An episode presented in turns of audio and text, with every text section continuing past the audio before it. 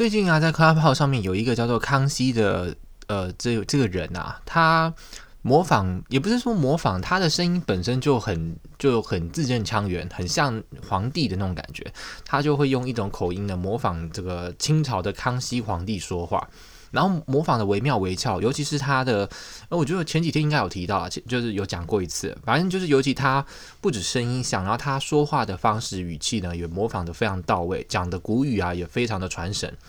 所以呢，就是他在的房间呢，都会引起风潮。就是他可能干什么，都会有人诶想要跟着玩，就会一起去弄用一种宫廷的方式去跟他说话。那前面一开始是简单的对话互动。第一次啊，第一次他第一次初出茅庐的时候呢，是叫做什么？康熙怒斥怒斥什么东西的？那他说原因是因为他想要举手都没有人理他，然后他就自己开房间，谁知道就引起这么多的回响。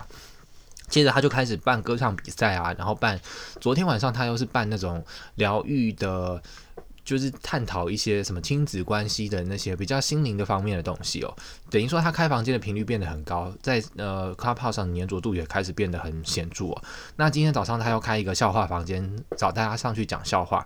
那我就刚好前几天在 Clubhouse 上面听到，我觉得一个蛮不错的笑话，它并不是黄色的，但是我觉得它笑点，它是很少数让我听的真的很，就是真的笑出来，然后我觉得还不错的，是有点地狱梗的那个笑话。然后我就今天就趁着呃，我就举手，然后真的有排到我，然后我就稍微在轮到我之前呢，就赶快练习几次，然后把它讲好一点。然后讲完以后，诶，皇帝还蛮喜欢，他就把我留在上面，我就觉得蛮开心的，蛮蛮有成就感的。然后晚上下午的下午的时候，他们已经台湾的凌晨三四点吧，然后他们那一群人又又在开房间，好像就是阿信，就是艺人五月天阿信他们那个什么叫做，这是叫什么音乐的，反正就他们那个经纪公司的一群人就在线上开一个房，然后那个皇帝就加入里面。就是以他本人真真实的身份上去说说他的自我介绍，大大家跟他互动，问他来自哪里啊，在哪里工作，然后几岁、血型、身高什么都问，他真的都有回答。他说他叫做他在一个电子公司上班，然后他还年纪很轻诶，只有一九九二年生的，嗯，叫做刘洋，对，他名字叫刘洋。然后他本身好像之前是在那种做那种跟央视有关的播音员有关的，反正就我就觉得蛮蛮亲切的，蛮好玩的啦。然后他有用